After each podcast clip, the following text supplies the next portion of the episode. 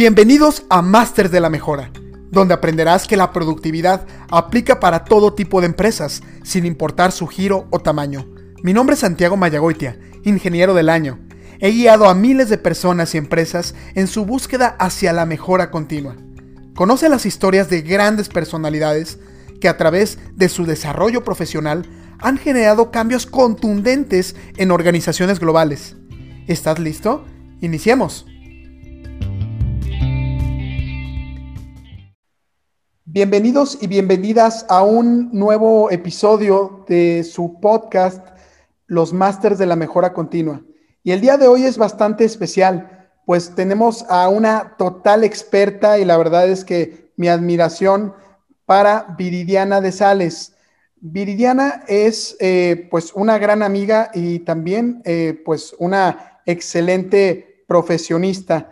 Eh, Viridiana ahorita nos va a platicar un poquito acerca de ella y sobre todo, pues todo lo que ha venido desarrollando en, su materia de, profesión, llegando hasta la gerencia de, mejora continua de Daimler. Entonces, bueno, pues primeramente, bienvenida Viri, qué gusto tenerte con nosotros. Hola Santiago, es un gusto y un placer poder compartir este foro contigo y con la gente que nos va a estar escuchando.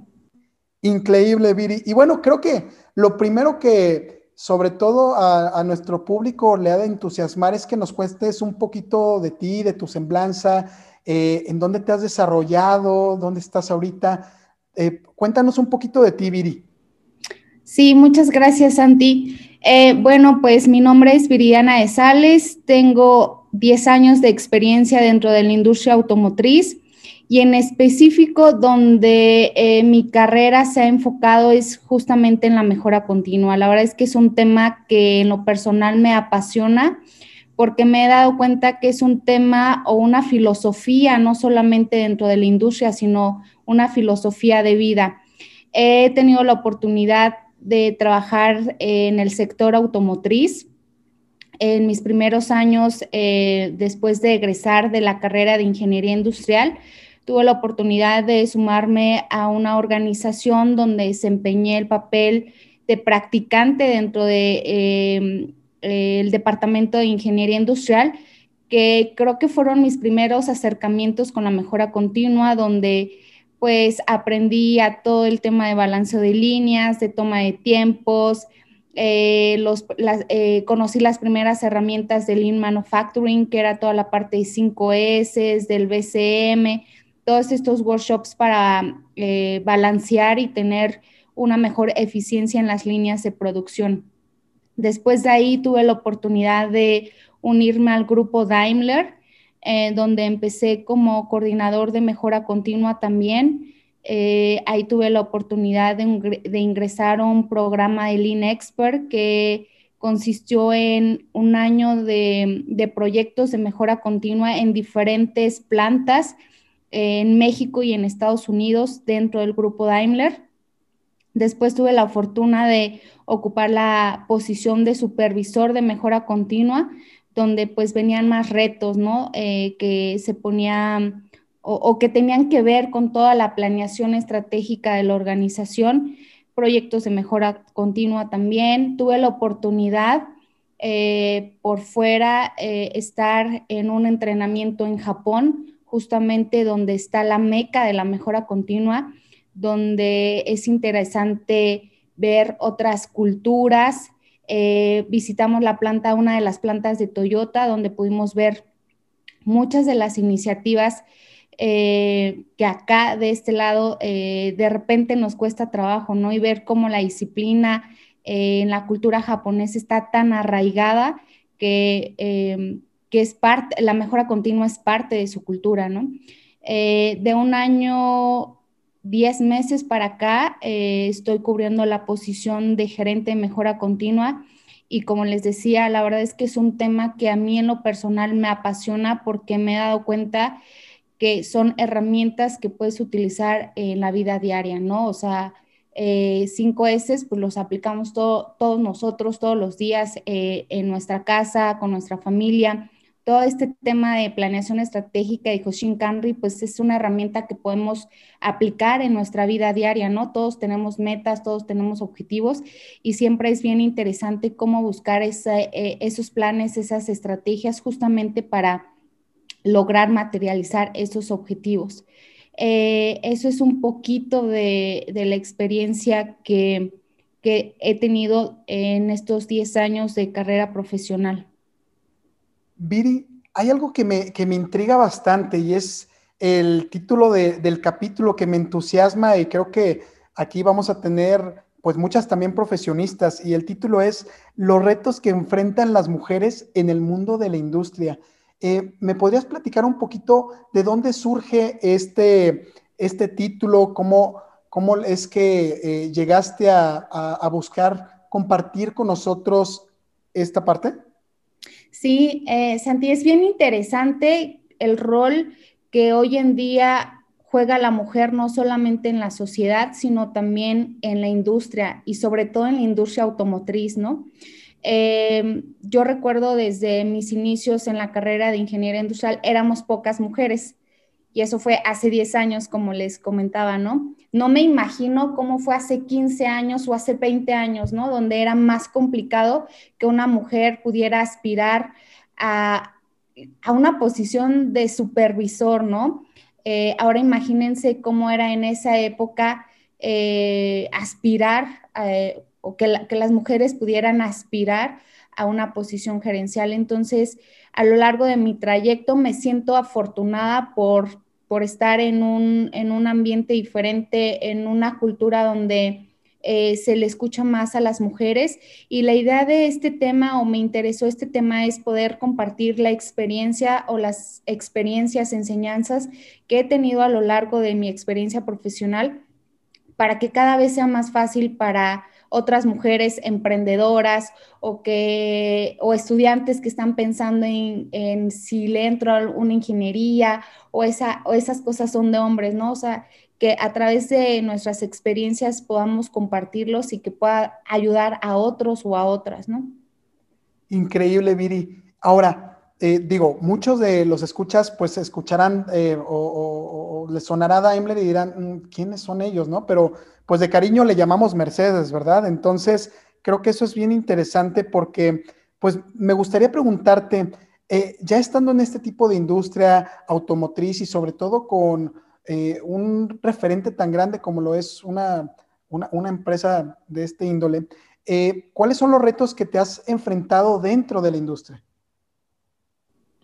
Pues eh, como, como te comentaba, eh, han sido pocos, pero muy interesantes.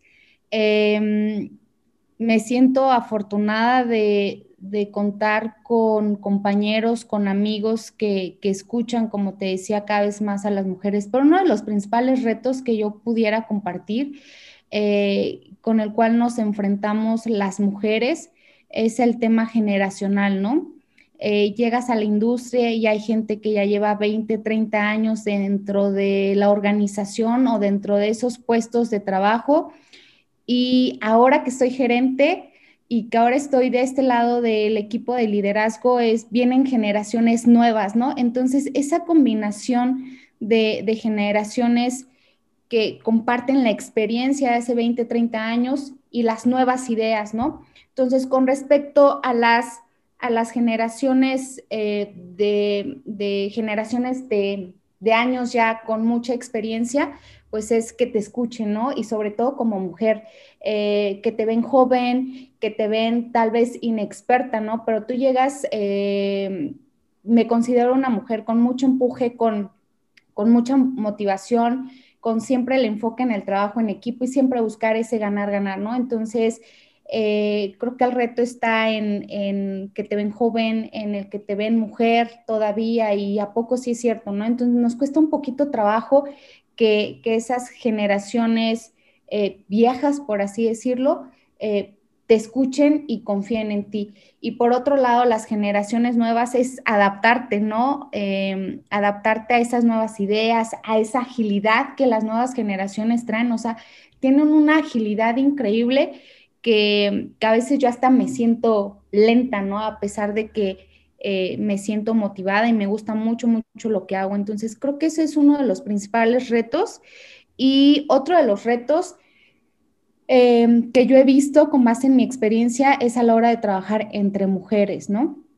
Antes estaba este, el tema de que somos muy hormonales, que entre nosotras en lugar de apoyarnos nos destruimos. Entonces, cambiar todo ese paradigma a la hora de interactuar con mujeres creo que es un reto bastante interesante. Dentro de mi equipo de trabajo yo tengo varias mujeres y es algo que a mí me gusta mucho promover, ¿no? Que realmente las mujeres brillamos cuando nos ayudamos las unas a las otras, ¿no? Y en resumen, yo, yo diría que esos son dos de los retos importantes con los que me he enfrentado eh, dentro de la industria. Ahora, Viri, y te lo platicaba un poquito fuera del aire, que la realidad es que una de las razones por las que hacemos eh, este podcast y sobre todo el hecho de que pues tú estás aquí compartiendo es inspirar y vaya que estoy convencido que que muchos y muchas van a estar muy inspiradas de tu historia y sobre todo de, ese crecimiento que has tenido. ¿Cuáles son esas habilidades o fortalezas que te han ayudado a, acelerar tu carrera y pues a enfrentar estos retos que mencionas? Ah, uno de los puntos que o habilidades que me han ayudado a acelerar este crecimiento y potencializarlo Em, y lo compartía en otro foro, ¿no? Es tener ese fin en mente, o sea, tener bien claro cuál es tu objetivo, hacia dónde quieres llegar, ¿no? Y por eso eh, compartí al inicio de, de este podcast que las herramientas de mejora continua pueden ser nuestro mejor aliado dentro de la industria y en nuestra vida personal, ¿no? A mí siempre me gusta tener bien claro cuáles son mis objetivos y hacia dónde quiero ir. Otra de las eh, fortalezas o de las habilidades que tengo muy arraigado y que creo que eso me ha ayudado también es la disciplina. O sea, una vez que tienes claro tu objetivo, definir cuál es tu estrategia y tener esa, disciplina y esa constancia, ¿no? De sé que voy por esto, sé que este es el camino, ya lo probé, bueno, y si algo no funciona, ¿qué, qué ajustes tengo que hacer en el camino? Pero la disciplina, ¿no? Hacia dónde, hacia dónde quiero ir. Y otro de, las habilidades que me ha tocado desarrollar dentro de ahora esta posición de liderazgo, pues es la negociación, ¿no? O sea, siempre escuchar, eh, buscar ese ganar, ganar. Eh, no pierdes tú ni, ni, quiero perder yo, o sea, ¿cuál es ese punto medio para que tanto tú avances como yo avance, ¿no? Y creo que de eso se desprende toda esa cultura de trabajo en equipo que a mí siempre me gusta promover dentro de mi equipo y fuera, ¿no? O sea, con la familia, con los amigos, ¿no? O sea, cómo nos ayudamos los unos a los otros. Ahora, Viri, esta, esta cuestión de ya, ya, ya de tener a tu equipo y de tener estos resultados que, que la verdad es que, digo, te conozco y, admiro mucho lo que haces. Eh, te quiero preguntar lo siguiente. ¿Qué tan importante o cuál es la importancia de la mujer dentro de la industria y sobre todo en posiciones de liderazgo? Sí, eh, también creo que eh, ahora que lo mencionas, consideraría que fue todo un reto también para mí sumarme a este equipo de liderazgo.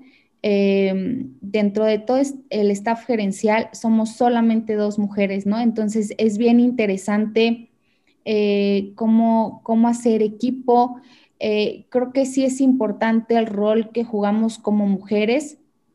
Tenemos ciertas habilidades que nos caracterizan a la hora de trabajar, ¿no? El enfoque en el detalle, en el que no se nos vayan los tiempos, en el que busquemos ese, ese fin en mente en común, ¿no? No solamente, ay, sí, sí, van los objetivos de producción o, ah, sí, sí, van los objetivos de calidad, ¿no? Creo que este, las mujeres somos muy mm, eh, con ese, con, buscar esa armonía dentro del equipo. Entonces, creo que eso es importante. Eh, creo que, que, nos den la oportunidad de a las mujeres jóvenes y que no tiene que ser como hace 20 años, que le tienes que talachar 20 años para lograr una posición gerencial, inspira, inspira a otras mujeres. Eh, hoy en día la cultura de liderazgo de muchas organizaciones está en la diversidad, en la inclusión, ¿no? Y algo que me decían y que aprendí dentro de mi organización con toda esta cultura de diversidad e integración es que eh, diversidad es que pues te inviten a la fiesta, ¿no? Ya estás invitado, invitada, pero inclusión es que te inviten a la fiesta y te saquen a bailar. Entonces, el ver a mujeres dentro de este eh, avanzar hacia ese tipo de posiciones es inspiracional y mueve toda esa cultura eh, de la organización, ¿no? He tenido también la fortuna de, de tener contacto con mujeres que ocupan posiciones directivas, ¿no? A nivel corporación. Entonces, para mí es inspiracional, ¿no? Es decir, una de nosotras ya estuvo ahí, creo que abre camino para el resto que, vamos en ese proceso, ¿no? Viri, muchas de, digo, tenemos varias, varias alumnas que eh, se acercan con nosotros y nos dicen, ¿cómo podemos empezar? ¿no? Nos encanta el tema de la mejora, eh, algunas tal vez se, se, decidirán por el tema de la industria, ¿no? De la manufactura, otros se irán al tema de servicio administrativo, eh, dependerá de cada quien, pero ¿qué les podrías decir a estas profesionistas que están apenas eh, pues trazando esta, esta carrera profesional? Lo que yo les aconsejaría es que si ese es su objetivo, lo persigan, que no tengan miedo. Eh, leía también de, una líder mujer que decía que el límite nos lo ponemos nosotras mismas, ¿no? Entonces, ese es el consejo, aviéntense, ¿no? Eh, se va a sentir incómodo, eh, no nos va a gustar esa incomodidad, pero creo que sentirnos incómodos o incómodas es algo positivo porque quiere decir que estamos saliendo de nuestra eh, zona de confort, ¿no? Entonces, pues si ese es el objetivo que tienes claro y marcado, que lo intenten, que de verdad persigan ese objetivo, que, que la cultura o la mentalidad ya es más abierta, ya nos escuchan, ya nos consideran para posiciones importantes, ya nos voltean a ver, ¿no? Y si no, pues marquemos ese legado para las generaciones que vienen atrás de nosotros, ¿no? Y que para que en un futuro, si para nosotros, nosotras fue fácil, pues que para las que vienen atrás de nosotros sea mucho más fácil. Ahora, Viri, esta, esta parte muy importante y sobre todo, eh, ¿qué le podrías recomendar entonces a estas nuevas generaciones que vienen y, viene, bueno, tuvimos el tema de la pandemia, eh, mucho se habla de, la pérdida de empleos, eh, en general a, a, los escuchas, ¿qué les podrías estar recomendando para que puedan estar teniendo grandes resultados en su crecimiento profesional? No hay otra, una de las cosas que he aprendido, Santiago, con todo este tema de la pandemia, yo decía, pues ya que, ya que acabe la contingencia, ya que acabe el encierro, este, retomamos, o sea, no hay marcha atrás, ¿no? No hay otra manera más que adaptarnos a la nueva normalidad, eh, buscar aliados, hacer uso de las herramientas digitales, eh, buscar todo ese tipo de oportunidades que, hoy en día eh, se nos presentan, ¿no? Ya hay muchos cursos virtuales, ya hay muchos procesos corriendo de manera virtual, eh, ya existe el home office. que empezaba a existir, ¿no? Pero que ahora pues ya es un sí o sí necesario, ¿no? Entonces, no queda otra más que adaptarnos, ¿no? empezar a adaptarnos, empezar a buscar que nuestros equipos de trabajo se adapten y em, pues yo creo que ese sería el consejo, ¿no? Ser ágiles, eh, flexibles y adaptarnos a esta situación. Perfecto. Viri, tengo una pregunta que, me encantaría hacerte y sobre todo sabiendo que pues en México el 97, 98% de las empresas son, son pymes, son, son pequeñas empresas. Y ahorita pues la verdad es que lo, creo que lo hemos visto todos, hay un gran eh, empuje por la mujer empresaria, la mujer emprendedora, y cada vez más vemos que están tomando esos perfiles no solamente en, empresas transnacionales, como en este caso también es tu caso, sino que también pues se avientan, como tú dices, y, generan pues una, una pequeña empresa. Eh, existe la creencia muchas veces de que el tema de la mejora continua es solamente para las grandes, porque tienen eh, ya mucho tiempo, eh, son, tienen mucho presupuesto. ¿Qué les podrías dar de, recomendación a estas empresarias, a estas emprendedoras que no necesariamente están en una empresa gigantesca, sino tienen una pequeña empresa? ¿Cómo pueden iniciar realmente el camino hacia desarrollar mejores empresas? Eh, como lo comentaba, yo lo he vivido dentro de em, la industria y en mi vida personal tengo también varios conocidos em, que se dedican o que empezaron ese, ese camino de, de, emprender algo, de emprender su negocio propio. Y la mejora continua, la verdad es que es una herramienta que les puede ayudar, ¿no? Eh, la mejora continua nunca se va a acabar, ¿no? O sea, siempre, eh, la idea es siempre es estar mejorando constantemente y yo creo que más ahora con todo este tema de la pandemia que hay que buscar reinventarse, ¿no? Pensar fuera de la caja y justamente ese es eh, el corazón de la mejora continua, ¿no? O sea, buscar ser mejores, buscar cómo reducir eh, desperdicios para tener más rentabilidad dentro de las organizaciones y en los negocios propios, ¿no? Herramientas tan básicas como las 5S pueden darnos eh, resultados maravillosos. Entonces, yo creo que el emprender en conjunto con una cultura y una mentalidad de mejora continua, creo que nos puede ayudar a sobrevivir a esta situación y a que en un negocio de pequeño, mediana o gran escala pueda ser exitoso. Y requeriría mucho, mucha inversión, Viri, como para que una emprendedora o un emprendedor también pues pueda estar eh, iniciando, por ejemplo, con un término, lo mencionabas como las, las cinco S. ¿Esa es una barrera? No, Santi, la verdad es que no es una barrera. La verdad es que ya hay muchas herramientas eh, un claro ejemplo es lo que tú haces, ¿no? Un montón de, o, incluso estos podcasts, ¿no? Eh, que podcasts o cápsulas que se pueden encontrar en, el mundo del Internet, que puedes aprender y que puedes aplicar de manera sencilla, ¿no? Eh, recuerdo muchos de los ejemplos que nos compartías en, en la certificación de Green Belt y de Yellow Belt, o sea, son ejemplos muy sencillos que puedes encontrar en el internet o en estos o, en estos podcasts que, tú estás promoviendo y que de verdad no requieren mucha inversión. Totalmente de acuerdo contigo, Viri, totalmente de acuerdo.